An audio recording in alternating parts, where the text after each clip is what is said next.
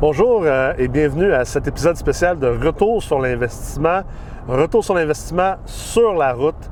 Donc, euh, je m'appelle Nicolas Rich, je suis PDG d'Emrex, également professeur en ingénierie financière au Collège Emrex. Je suis en route présentement pour euh, la ville de Sherbrooke pour aller rencontrer un investisseur immobilier, Pierre-Marc Chouanière, qui a fait partie du programme accélérateur La Meute Multilogement. Vous allez voir, Pierre-Marc est un gars hyper intéressant. Puis hyper éclectique. C'est un gars, je pense, qui a fait beaucoup de chemin pour pouvoir réussir à investir en immobilier. Son histoire est inspirante. Puis je trouve que c'est une histoire à laquelle on peut facilement s'attacher euh, parce que c'est une histoire qui est très terre à terre. Donc, euh, on va aller le rencontrer devant euh, un de ses premières acquisitions. Il va nous raconter l'histoire de comment il a fait pour acheter cet immeuble-là, pourquoi il l'a acheté? Ça a été quoi tout le processus également d'optimisation une fois qu'il l'a acheté? Donc, euh, je pense que ça va être super intéressant pour tout le monde à l'écoute. Puis on trouve que c'est important, un retour sur l'investissement, de vraiment amener ça à un autre niveau, d'être sur le terrain parce que j'en parle souvent, euh, les connaissances de base sont importantes, euh, l'ingénierie financière, mais l'investissement immobilier, ça ne se fait pas derrière un écran, ça se fait également sur le terrain. Donc, suivez-moi, puis on va partager ce beau moment sur la route ensemble à Sherbrooke avec Pierre-Marc Chouanière.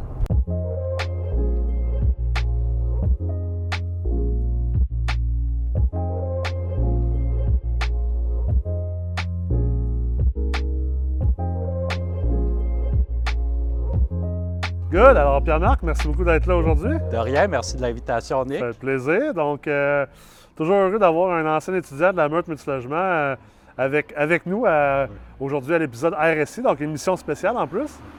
dans ton hood, dans ton nouveau hood. Dans, mon nouveau hood, il faut le dire, en fait. Puis, c'est le fun, même si je ne suis pas un gars de Sherbrooke. Toi, tu es un gars de Sherbrooke. Oui, j'ai vraiment habité le secteur pendant six ans. Fait que je le, je le connais. Je connais les, les moins bons moments de ce secteur-ci. je suis arrivé ici, tout le monde me traitait de gros raisin. J'ai vraiment une photo de cet immeuble-là en 2013 écrit Je comprends, je sais pas pourquoi c'est le permis Q. C'est-tu à cause des prostituées qui sont à côté? Aïe, Mais c'est ça, il faut le dire, ça, ce coin-là, là, on est sur la rue Ball, la rue Alexandre est juste là. C'est le coin pas mal le plus rock'n'roll de Sherbrooke. Tu dis, tu dis que tu habites là à quelqu'un vrai de vrai Sherbrookeois, puis tu regardes. Ouais. Ouais. quel, move de, quel move que tu fais? Oh, oui, c'est ça. Là, ça s'améliore. Les gens du secteur se prennent ont décidé de se rallier. il y a beaucoup de nouveaux investisseurs qui viennent dans qui arrivent dans le secteur, qui voient le potentiel. Aussi, il y a eu des beaux gros projets comme la, la tour qui s'élève euh, en bas, la tour, euh, le projet Wells, Well Sud, qui est un projet de quasiment 80 millions de dollars. Le groupe Custo, euh, XP, puis la ville là-dedans. Oui. Quand j'ai acheté, j'ai acheté, j'ai habité, j'ai acheté mon premier investissement immobilier, qui était un condo de l'autre côté de la rue, sur Bâle.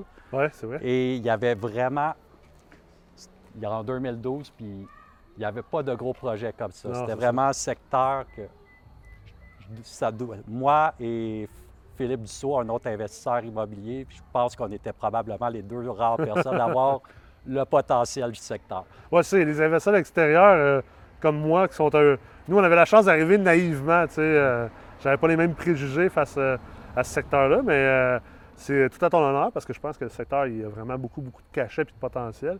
Cet immeuble-là, c'est quoi? C'est un combien de logements?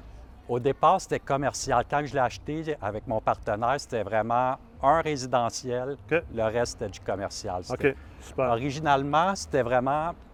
Je suis un petit peu un amateur d'histoire. Au départ, c'était vraiment pas un hôpital de quartier, mais une clinique de de médecins, beaucoup de médecins qui ont pratiqué dans cet immeuble-là. J'ai même eu accès au plan de 1957. Tu voyais salle d'opération. T'es sérieux? Oui, ah. vraiment écrit textuellement salle d'opération. Ah, ouais. Il devait avoir deux salles d'opération minimum dans, dans l'immeuble. Et aussi, dans les années 70, c'est la première station de Pagette à Sherbrooke. Wow! Je parle pas de pour les plus jeunes. ça, ça nous ramène en arrière. Hein? 911. Ça, voulait dire qu'il fallait que tu rappelles vite. Oui. Dans notre temps, on était cool d'avoir une pagette au secondaire. là, en ce moment, c'est rendu un 4 logements. 4 ben, 5 logements. 5 logements? Oui. Un, un, commercial, mais qui peut être aussi résidentiel. OK, excellent. J'habite dans le commercial. Oui, tout nouveau. Oui, euh, c'est je commence pardon, d'emménager dans ce secteur. Ouais, c'est transitoire parce que tu viens de vendre ta maison, justement. Tu as fait euh, une pas pire passe aussi. là. Oui, mais ça risque pour être un bon bout. J'aime le secteur. Je- Ouais. Je, suis tellement habitué. J'ai vécu six ans ici, fait on dirait que j'ai certaines racines dans ce secteur-ci. Fait que c'est pour ça que je veux rester longtemps puis je déteste déménager. Ouais, c'est ça. Ah, je m'excuse, c'est de la merde. Bienvenue dans le club, là, ça c'est clair. Puis, euh, ça a été. Qu'est-ce qui a fait qu'au départ, que tu t'es dit. euh, Tu sais, parce que, étant donné que c'était pas un immeuble résidentiel nécessairement, ça prend comme un peu plus de vision aussi. On est, Ouais. Les investisseurs, on dirait qu'on a plus de misère à, à voir le côté transformation. Qu'est-ce qui, euh, t'a- fait cliquer sur cet immeuble-là, C'est le zonage. C'est mon partenaire euh, sur un autre projet qui m'est venu avec ce projet-là, qui voulait acheter cet immeuble-là, puis il y avait la possibilité de rentrer des logements. Le zonage le permettait. Et on pouvait même monter d'autres étages, mais j'étais un petit peu lim- De mon côté, j'étais un petit peu limité financièrement. Ouais. Et des fois, la vision est là, mais Ouais, puis monter Oui. les étages, on s'entend, c'est beaucoup d'argent. Ça demande une certaine expertise, puis ça demande aussi, euh, on va se dire, un peu de courage ouais, disons que juste faire ce projet-là, demander de courage. et de patience. Et oui, malheureusement, quand que je m'attendais à moi, quelque chose de, de rough, mais pas au point de, de devoir parler à des avocats et avoir eu un entrepreneur général qui, faisait, qui nous faisait la vie dure. que- y- disons qu'il y a eu des choses qui ont été faites un peu euh, rondement. Euh, oublier des 45 degrés pour, dans des, euh, dans des, comment dire, dans des, euh, des moulures. Tu as une moulure à 45 puis l'autre à 90. C'est comme, hmm, je suis comptable, j'ai aucune habilité en construction puis je trouve que ta job est mal faite. Aïe, aïe.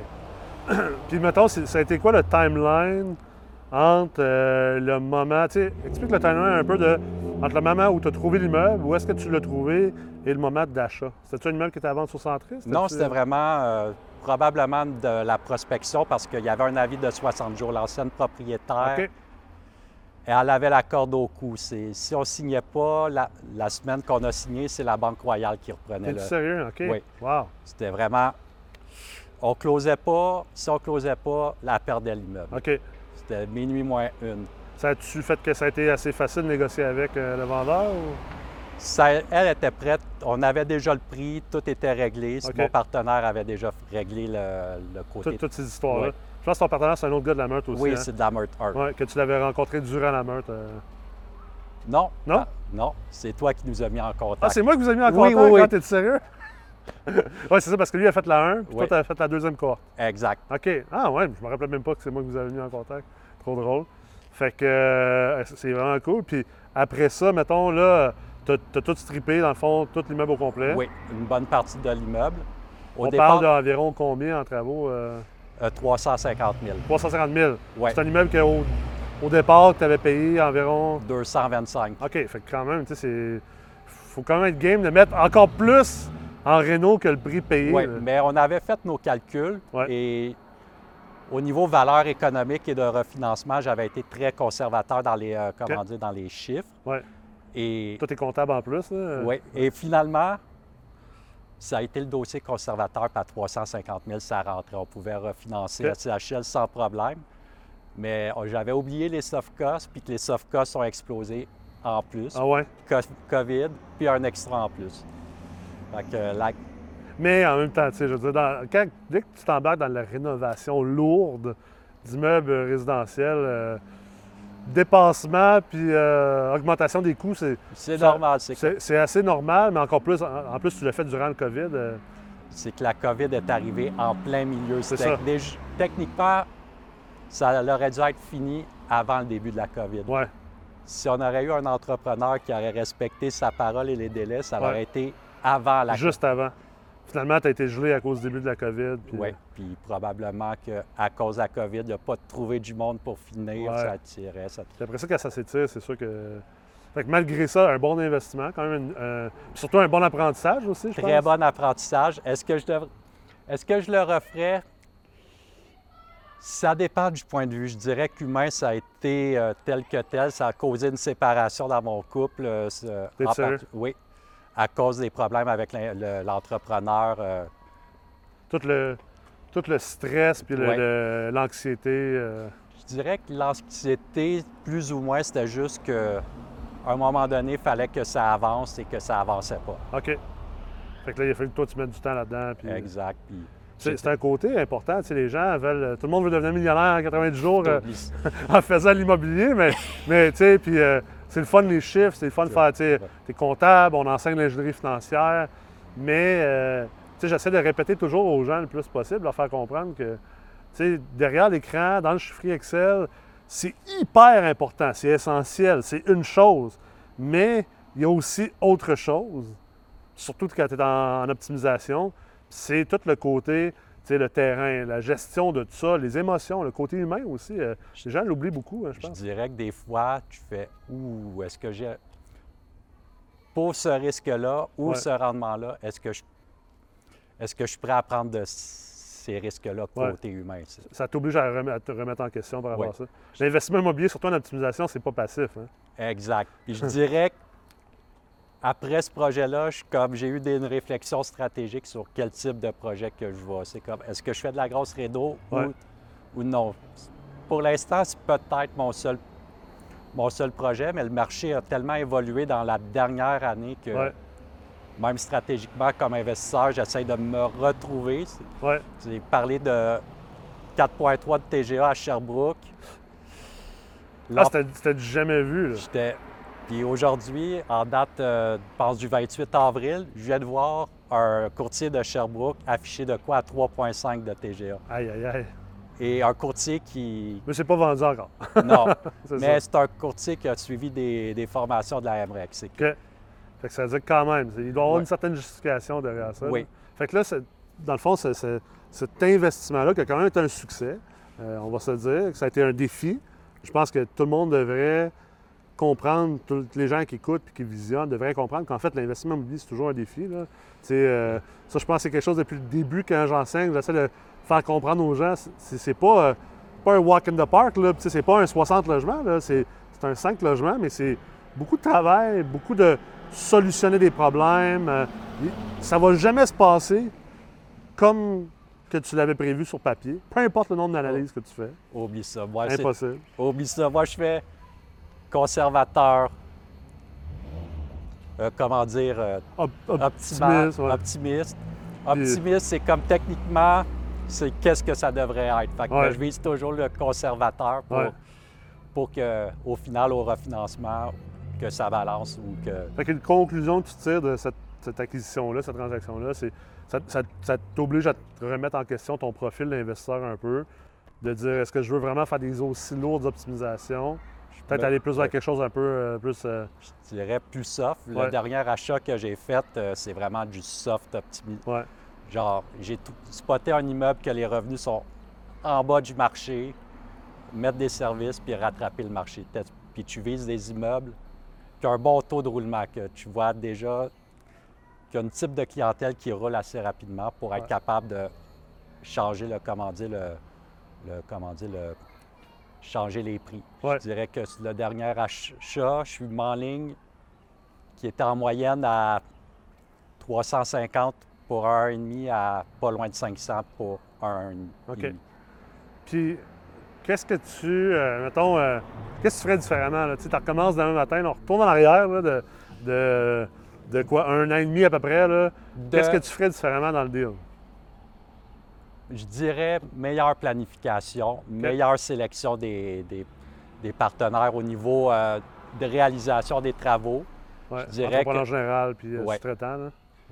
Euh, le- dans mon cas, le regret, c'est de ne pas avoir fait une, un due diligence un petit peu plus poussé de l'entrepreneur. J'avais quelques lumières rouges. Quand tu as un entrepreneur dans un contexte de pénurie qui court après l'ouvrage, c'est pas bon signe. c'est très mauvais signe. Fait que là, tu n'as pas écouté ton intuition. Exact. C'est écouter ton intuition puis d'aller voir sur ça qui est. Et J'avoue. dans ce cas-là, c'est un bon conseil, pour vrai. Là. Oui. Suckage, pour les gens qui ne savent pas, c'est aller voir les dossiers euh, euh, les primitifs, puis euh, dossiers criminels. puis, euh, juste à sortir le primitif, ouais. j'aurais pu me payer un voyage dans le sud à 3 de la craque. T'es sérieux? Oui. Aïe, aïe. Incroyable. Puis, euh, com- comment ça. Tu comment que tu. euh, comment ça structure, par exemple, un partenariat dans une optimisation comme ça? C'est-tu. Euh, est-ce que les deux vous étiez actifs? Il y en avait un qui était moins actif que l'autre? Mon partenaire, vu qu'il était à Montréal, c'est moi qui était, qui était vraiment plus actif sur le terrain, que je, je vérifiais si tout était fait, que je faisais le, le day-to-day, la location. Comme on dit en anglais, de boots on the ground. Oui, exactement. C'est pour ça que je devais mettre un peu de pression à l'entrepreneur. Tu arrives, ça fait une semaine que, deux semaines que la seule chose qui, s'est faite, c'est mettre des tuiles euh, au niveau de la salle de bain de céramique, mais aucun coulier, rien, puis t'es comme. C'est quand que ça va être fini. Ah oui. Puis c'est quoi ta plus grande fierté par rapport au projet dans son. Je dirais de l'avoir fait. De l'avoir fait, de le réaliser, puis d'avoir un profit malgré toutes les aventures. Euh, COVID, entrepreneur. Par chance que le COVID a eu du bon, ça a boosté les marchés. c'est quoi le rôle que tu vois? Tu sais, tantôt, tu parlais de planification, due diligence. On s'entend, tu as pris beaucoup d'expérience. C'est ta première acquisition, ça, ou ta deuxième, je pense? C'était ma deuxième, deuxième. mon premier gros projet. C'est ça. Fait que ta deuxième acquisition, fait que, tu sais, relativement nouveau comme investisseur. Euh, euh, je pense d'ailleurs les gens peuvent aller écouter ton épisode. Euh, on avait fait un épisode ensemble sur retour sur investissement. non, sur les propriétés. Ah, sur les propriétés, que tu racontes un peu ton histoire, mais bref, tu as, sauté dans le bain de l'investissement. Je dirais que j'ai eu, je l'ai eu facile pour mon premier investissement, un 8 logements bien situé. J'ai fait la recette d'attendre le turnover rapide pour mettre des meubles. Il était déjà beau. Craquer les loyers, de, vu que c'est beaucoup d'étudiants qui, recherchent un pied à terre meublé, puis qui ne veulent pas se casser la tête, et pas loin d'une université, de l'Université Bishop, beaucoup d'étudiants internationaux. ça permet d'avoir une belle sélection de, locataires. Mais tu sais, on dit souvent, là, c'est un peu là où je, je voulais m'en aller. On dit souvent, tu sais, oh, il y a beaucoup de gens qui disent, oh, on peut apprendre sur le tas, pas besoin de s'éduquer, pas besoin d'avoir des bases de connaissances, puis blablabla. Bon, tu sais, c'est sûr que ça prend de l'expérience. Puis il faut faire des projets.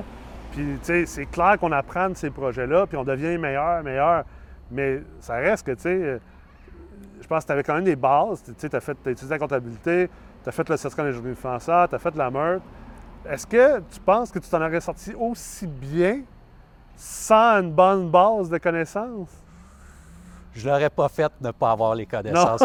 Point, final. C'est point final, je l'aurais pas fait. Un, j'aurais pas vu qu'il y avait un deal potentiel. OK. Un, j'aurais fait. Fait que ça te, les connaissances te permettent d'ouvrir tes, tes, horizons puis voir qu'est-ce Exact. Ça me permet de voir, ah, il y a une opportunité, surtout que je connaissais le secteur. Oui. OK, j'ai le feeling que ça va popper, qu'il va y avoir un beau projet. Oui. Fait que des logements un peu plus luxueux dans le secteur qui est comme moins aimé, ça permet d'attirer une belle clientèle. Ah, super. Merci beaucoup, Pierre-Marc. Ça a vraiment été euh, trippant. Puis euh, merci de, partager euh, cette acquisition avec nous. tu sais, c'est, pas tous les investisseurs sont prêts à s'ouvrir et à partager un peu le, processus. Puis je trouve ça super intéressant pour les gens qui sont à l'écoute parce que on ne peut pas faire 150 acquisitions à chaque année. Fait que, de voir un peu comment les autres font leurs acquisitions, c'est un, bel apprentissage aussi, et une belle expérience.